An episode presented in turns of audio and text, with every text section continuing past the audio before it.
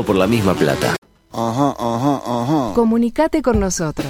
WhatsApp y Telegram 098-979-979. Ajá. Twitter y Facebook arroba TPLMP. Ajá. Instagram arroba todo por la misma plata. Ajá. Dale, animate, seguinos. No te vamos a defraudar.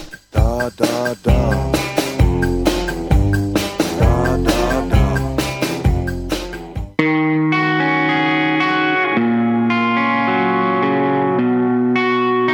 Bueno, Santi, yo te escuchaba en, eh, mientras estábamos escuchando esta hermosa canción, gentileza de la gente de Montevideo Music Group, donde une a dos de tus preferidos, como lo son Rubén Rada y Fito Páez, que está muy lindo el video, no sé si pudiste verlo. No lo vi el video, no lo vi. Lo grabaron ahí, creo que al costado del cementerio central, creo que es en esa, en esa zona ahí de Barrio Sur. Qué lindo lugar ahí. sí. Lindo, lindo, linda, linda zona, ¿no? Este, te escuchaba hablar algunas cosas de, algunas cosas complejas, ¿no? Este, son Sí. como pensamientos complejos. Pensamientos complejos acerca de Fito Páez. ¿Qué- acerca de- y del fútbol también, ¿no? Claro. ¿Y qué otro eh, mejor que, si hablamos de pensamiento complejo, que una de las personas, diría Adusto, que más saben de pensamiento complejo en el mundo? Bernardo. Como nuestro colaborador y amigo Bernardo Borkenstein, a quien le damos la bienvenida en este espacio amigo, el primer espacio amigo del 2022, como lo fue el primer espacio amigo del 2021 también, ojo.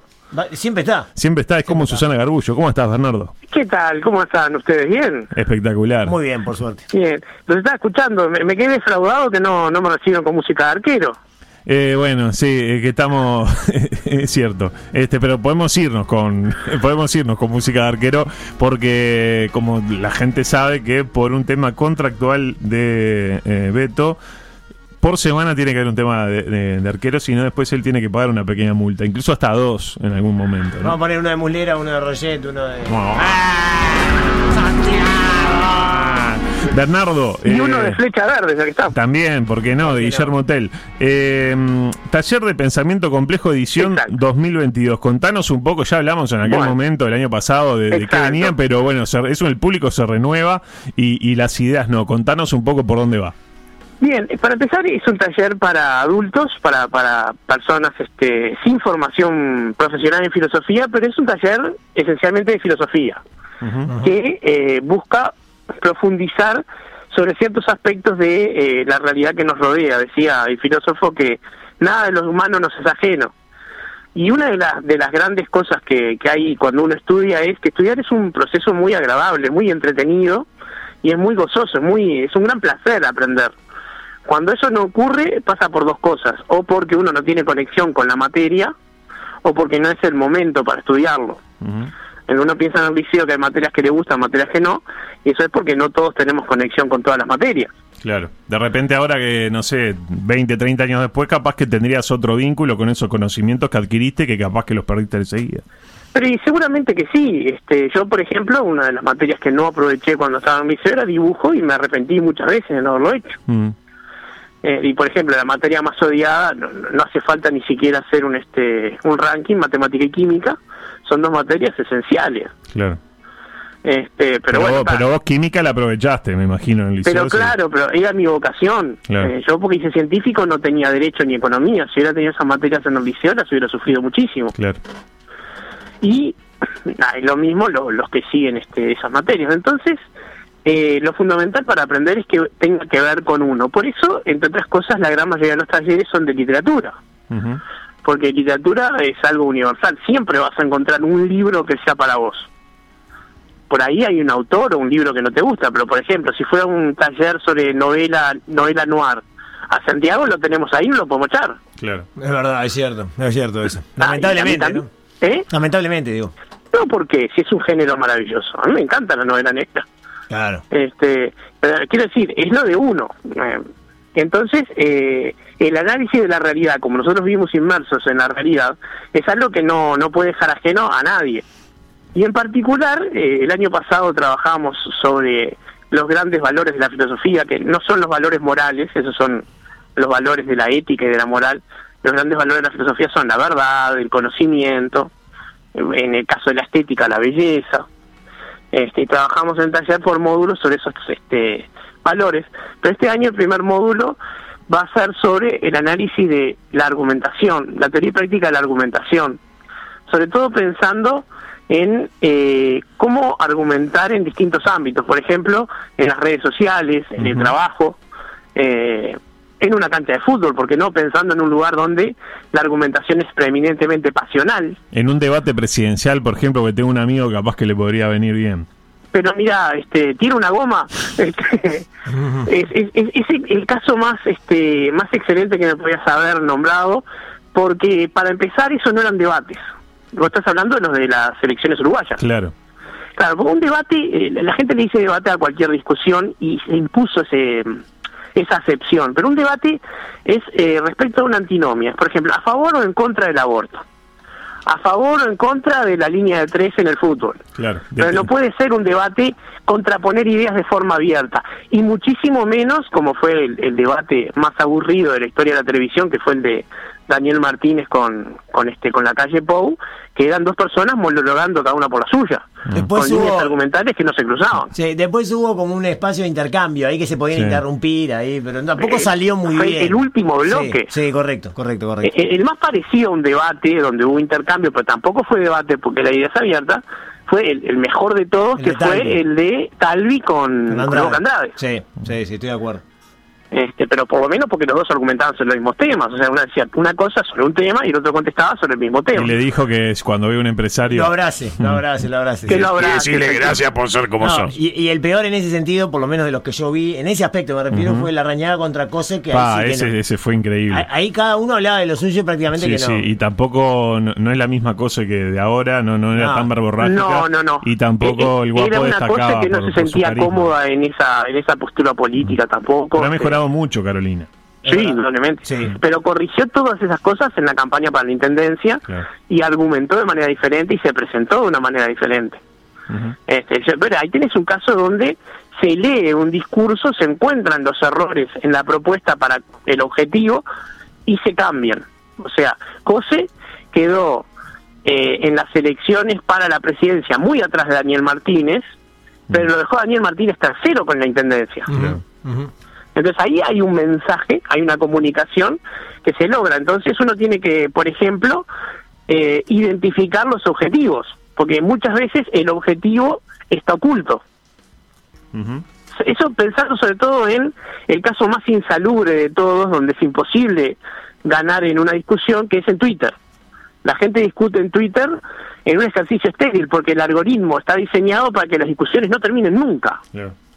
Y entonces generalmente el objetivo, que por ejemplo, el objetivo es eh, que gane eh, el Frente Amplio o que gane eh, el Partido Nacional. Pero están discutiendo respecto del viaje a Dubái de la esposa del presidente. Entonces, como el objetivo es otro, y no importa si moralmente está bien o mal, entonces la discusión agarra por cualquier cariz, se termina calentando y eh, se pierde, entre otras cosas, la dimensión de complejidad. En otros ámbitos, por ejemplo, en eh, un, este, un foro académico, es de esperarse que esas cosas no ocurran, a veces ocurren, pero por lo menos eh, no hay la necesidad de expresarse en 280 caracteres. Claro. Y en este en este taller, eh, Bernardo, eh, se puede decir que la, la gente que concurra va va a adquirir nuevas herramientas para mejorar su capacidad de, de argumentación. ¿Se puede Sí, decir pero eso? sin ningún lugar a dudas, porque entre otras cosas, cuando vos lográs identificar cuál es la verdadera este, raíz de una discusión o cuál es el verdadero objetivo de la otra persona, para empezar puedes decir rápidamente si la discusión te interesa o no e irte. Esa es la mejor manera, no, no perder tiempo discutiendo. ¿Sí? Y si identificás por el contrario que es una discusión en la que te va algo, supongamos, estás discutiendo con tu hijo sobre la pertinencia o no del uso de drogas duras. Tú no podés irte de esa discusión. Y no, deberías quedarte, sí, por lo Y menos. claro, o sea, vos podés, eh, estás Por lo menos obligado. por si te convida, ¿no? Bueno, por supuesto, eso, Claro. eso ya, ya lo tuviste que, que enseñárselo en el jardín, que se convida, que se comparte eso, ya, ya se sabe de antes. Claro. Pero este, el tema es que, por ejemplo, no es lo mismo tener esa discusión con tu hijo de 15 años que con tu hijo de 25. Claro. Sí, tu hijo de 25 toca decirle, bueno, está, pero pagátela solo, yo qué sé. O sea, a un Claro. hijo de 25 uno no puede imponerle cosas. Pero lo que no podés es si él viene a plantearte un tema que de última tiene raíces discutibles, y bueno, este, la discusión no te puedes ir. Pero si, por ejemplo, este, vos ponés en Twitter o retuiteas algo, ponele, qué sé yo, de o de del que sea, ¿no? De, de alguien de derecha que sea un buen un buen tuitero, de, de qué sé yo. Vigil, Oscar Ventura. Vigil, ¿Ah? Vigil, ¿Eh? excelente De tuitera. Graciela. O Graciela Bianchi. Claro, Graciela, sí, sí, sobre Son muy todo. buenas este, tuiteras ellas. Bueno, ahí tenés el ejemplo, ¿no? Este, el, el debate, bueno, la discusión que hubo entre Valenti y eh, Bordaberry. Sí. ¿ah? La discusión se tenía que haber terminado en el momento que quedó claro que Valenti se equivocó, que, era, que no había lo que discutir. Y en el momento Valenti además después reconoció que se equivocó, pero no sé cómo se las arreglaron para seguir con el tema abierto Mm. cuando ya no tenía ningún sentido. O sea, es como este. Uno puede discutir. ¿Viste cuando los periodistas deportivos discuten quién mereció ganar el partido? Sí. Esa discusión no termina. Pero ¿quién discute quién ganó el partido? El que hizo más goles y punto. Sí, eso no tiene discusión, claro.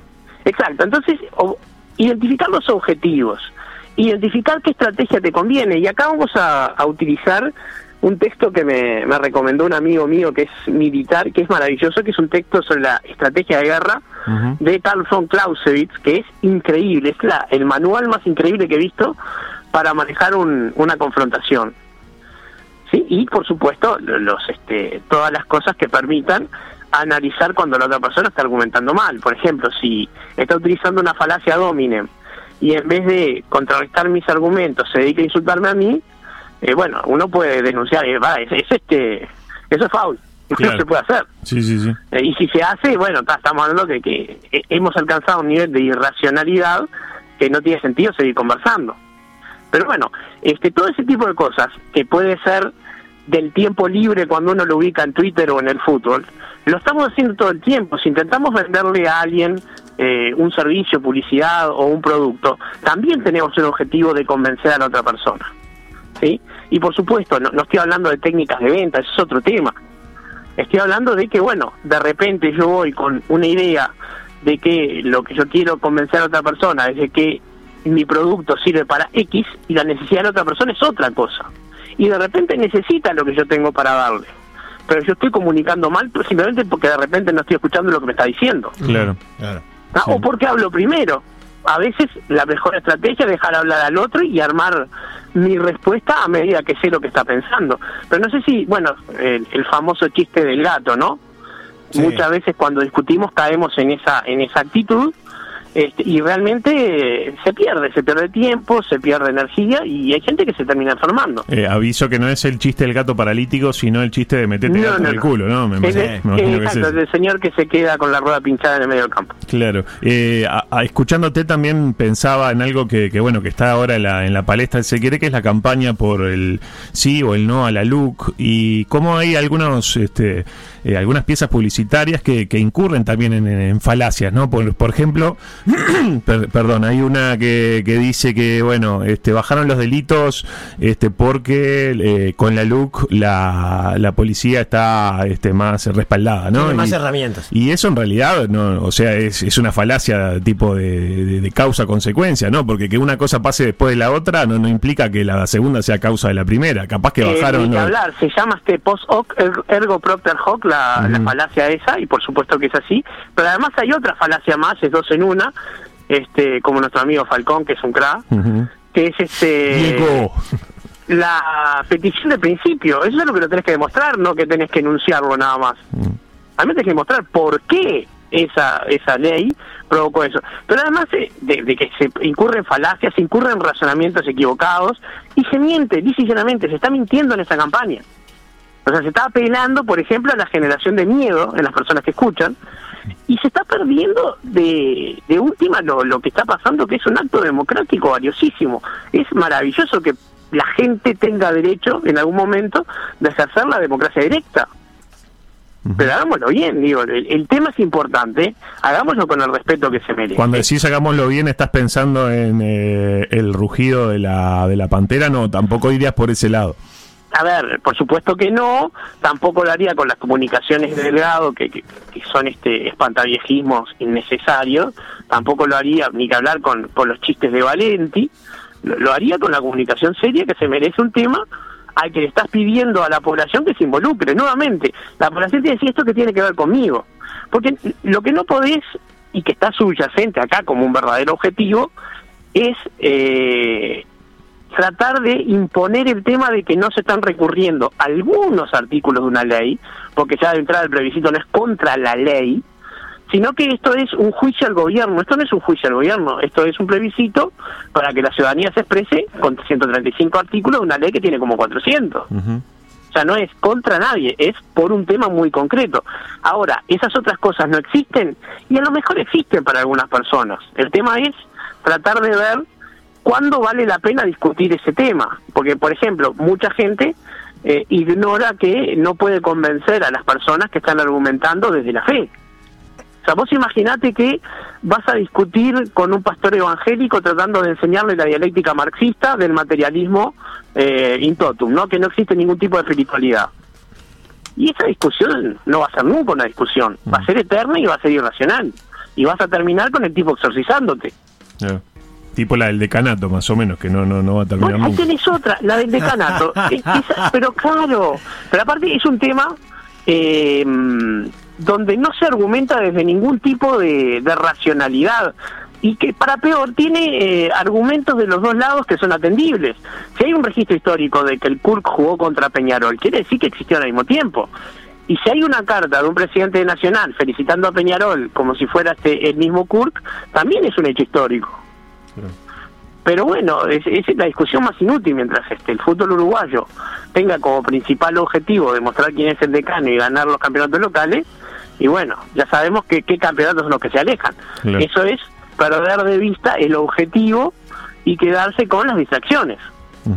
Bernardo, si por ahí hay gente que nos está escuchando y dice, bueno, la verdad que me gustaría tener como más capacidad crítica para entender algunos fenómenos que ocurren y tener más herramientas para, para poder discutir de una manera hasta si se quiere más inteligente, ¿no? De no, no, no gastar eh, pólvora en chimango. ¿Cómo tiene que hacer para participar de este taller de pensamiento complejo?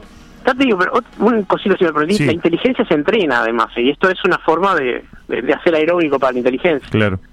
Este, mira, eh, me pueden llamar al, al teléfono 093-973-703 o pueden ubicarme en las redes sociales, eh, arroba de larga ER, de larga ORK, Berborg, o simplemente este en Facebook es con mi nombre, pero en el celular yo contesto enseguida, 093-973-703. Y contanos cuándo, cuándo arranca y qué día sería como para ver la gente si se puede como Arranca acomodar. la primera semana de marzo, o sea, ya dentro de 15 días más o menos.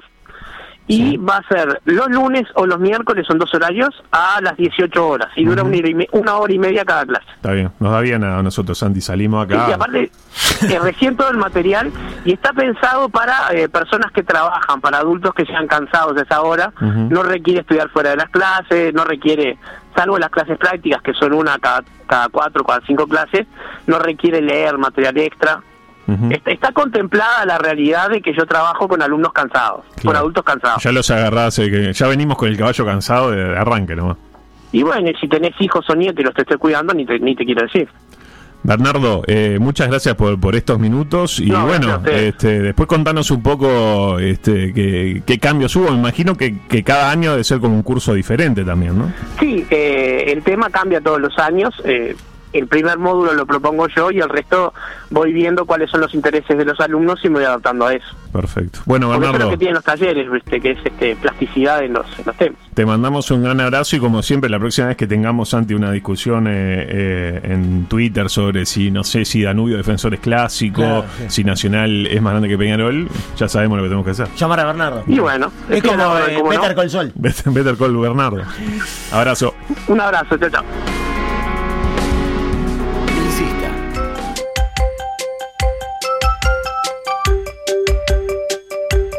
Acá se hace todo por la misma plata.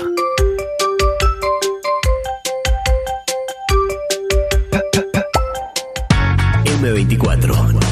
La radio que nos mueve.